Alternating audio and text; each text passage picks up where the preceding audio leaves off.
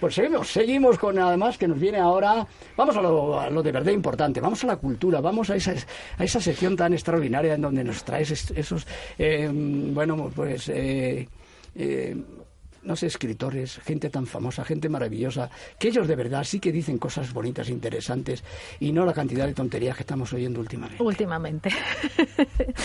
pues hoy tenemos con nosotros a Suso Maurelo, que es autor de un libro, tengo que decir, maravilloso, a mí me ha encantado, El Japón de Hokusai.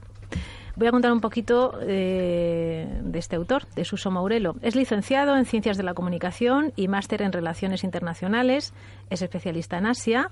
Ha sido profesor universitario, reportero y director de programas divulgativos en España, gestor cultural y coordinador de exposiciones internacionales en el Museo de Arte de Indianápolis.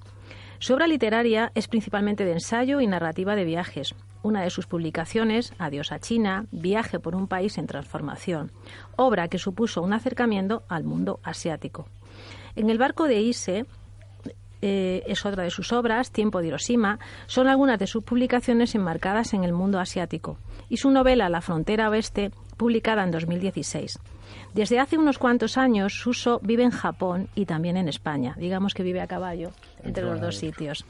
Su última novela, El Japón de Hokusai, es un maravilloso pretexto para que Suso esté hoy aquí en nuestro programa La Coctelera de Radio Inter. Así que buenas tardes, Suso. Un placer, como digo. Buenas tardes y muchísimas gracias, Rosa. Hokusai es su obra, de la que estoy segura muchos de los oyentes y mis compañeros de emisora habrán visto alguna vez en algún almanaque, en alguna portada de algún libro, en alguna camiseta, una carpeta y en un sinfín de lugares. Como digo, habremos visto la estampa mil veces repetidas de una ola majestuosa que se alza y se riza y en la captura de su movimiento crea un marco para una montaña, el monte Fuji. Un elemento, diría, el elemento más conocido del país. Una gran ola de cara Gagua, si se pronuncia así. Kanagawa, sí. Una imagen universal de Hokusai creó aproximadamente hacia 1830, cuando ya rondaba los 70 años. Y es verdad que este eh, pintor empezó a pintar desde los 5 hasta casi los 80 y se le reconoció a los 70. Suso, ¿por qué crees que se tardó tanto en reconocer su genio? Bueno, eh, realmente había gente que sí lo conocía porque era un, ilustrador popular, pero digamos que no había alcanzado el reconocimiento oficial porque él en vez de pintar eh, los cuadros que estaban en boga en aquella época en Japón, hace dos siglos, que eran géneros pictóricos tradicionales de origen chino, pues él pintaba algo que era más popular, que eran los grabados de ukiyo-e. Entonces, aunque eran muy populares, no tenían un reconocimiento oficial tan grande como tenían los otros estilos pictóricos. Y digamos que por eso no tuvo un reconocimiento tan grande. Bueno, tú hablas de Picasso, de su obsesión por plasmar la realidad de una manera completamente diferente, ¿no?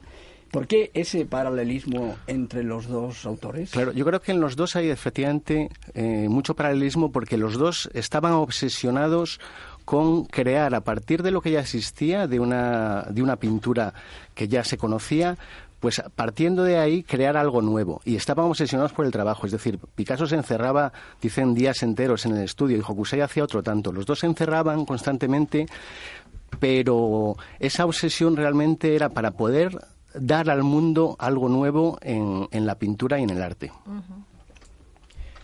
¿Y en qué mundo vivía Hokusai?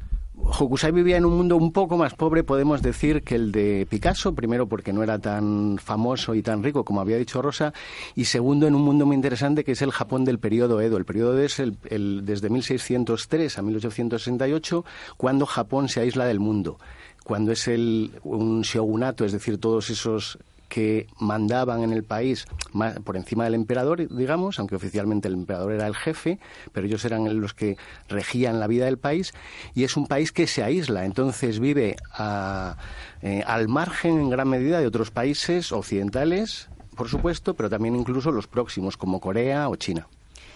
¿Hokusai era un loco cuerdo? Yo creo que efectivamente sí. Él, él, mismo se llamaba el loco del arte, ¿no? Pero realmente en su pintura, que, se prolonga eso desde los cinco años, como ha dicho Rosa, es decir, 80 años, él, él, realmente sabía lo que quería hacer. Es decir, investigaba, hacía muchas pruebas, hacía muchas locuras, pero siempre con un objetivo concreto que era aprender unificar todos los estilos, todas las posibilidades para conseguir algo nuevo y único. Entonces, efectivamente, creo que había una gran cordura en su, en su búsqueda. La demanda de Hon hizo que se multiplicara la necesidad de dibujantes. Suso, explícanos cómo eran los libros de estas características. Claro, esos libros efectivamente eran libros, los Hon son los libros ilustrados. En aquella época había, por ejemplo, libros de poesía que en principio solo tenían letras, solo tenían poemas, pero poco a poco se fueron complementando con imágenes. Entonces se eh, completaban generalmente con silografías, que fue una técnica que se desarrolló en Japón poderosamente en esa época, ¿no? Entonces, claro, los libros ilustrados tenían, digamos, más repercusión, eran más populares, entonces había mucha gente que le interesaba. Entonces, frente a los libros, podríamos decir, más intelectuales o incluso un poco más aburridos o más serios, los libros llenos de imágenes pues pueden llegar a un público más amplio. Entonces, como en aquella época se desarrolla una clase, la clase urbana de los comerciantes, que se incorporan, digamos, a, un mundo de una capacidad económica suficiente para comprar objetos, pues muchos de los objetos que compran son libros ilustrados. Cuando tenía cinco años hacía trazos de lo que veía. Al alcanzar los 50 había plasmado un gran número de dibujos. A pesar de eso, ninguno de los que hice, decía Hokusai, fue merecedor de mérito hasta que alcancé los 70 años. Cuando llegué a los 80, cuando llegue a los 80, perdón, habré mejorado al habré mejorado. A los 90 habré llegado a entender el sentido de cada cosa. A los 100 habré sido capaz de crear obras que valgan la pena. Y a los 110 cada trazo tendrá su propio espíritu. ¿El éxito está en no dejar de reinventarse? Pues yo creo que en gran medida sí. Y él todo esto que dice en parte es también debido a una característica que es bastante japonesa, que es una búsqueda de la perfección.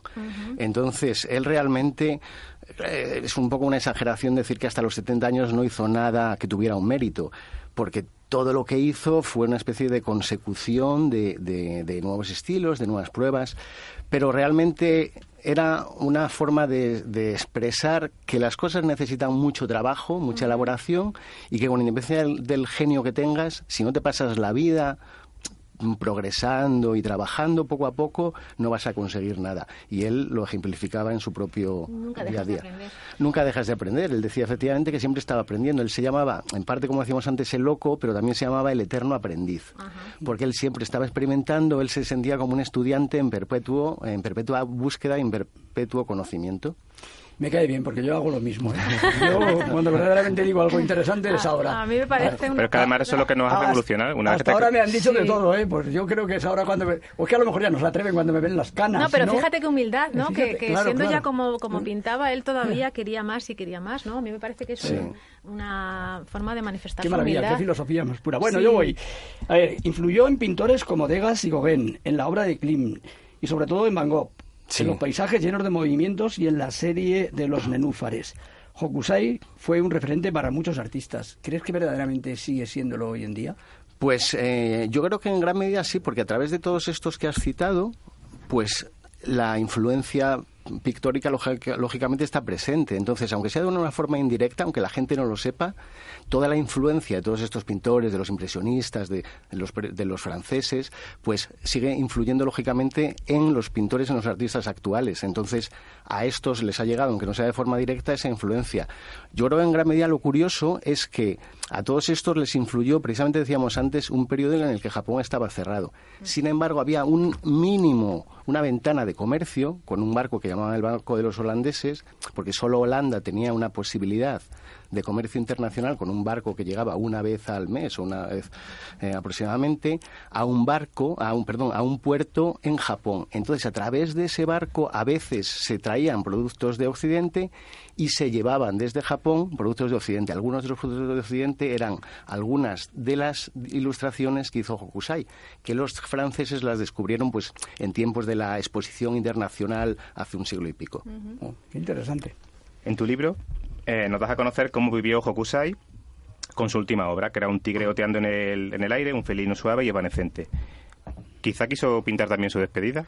Yo creo que efectivamente en gran medida es su despedida, porque él, aunque era pintor, sobre todo era artista, él desde siempre estuvo muy influido por el budismo, por una de las escuelas del budismo, que hay varias, ¿no?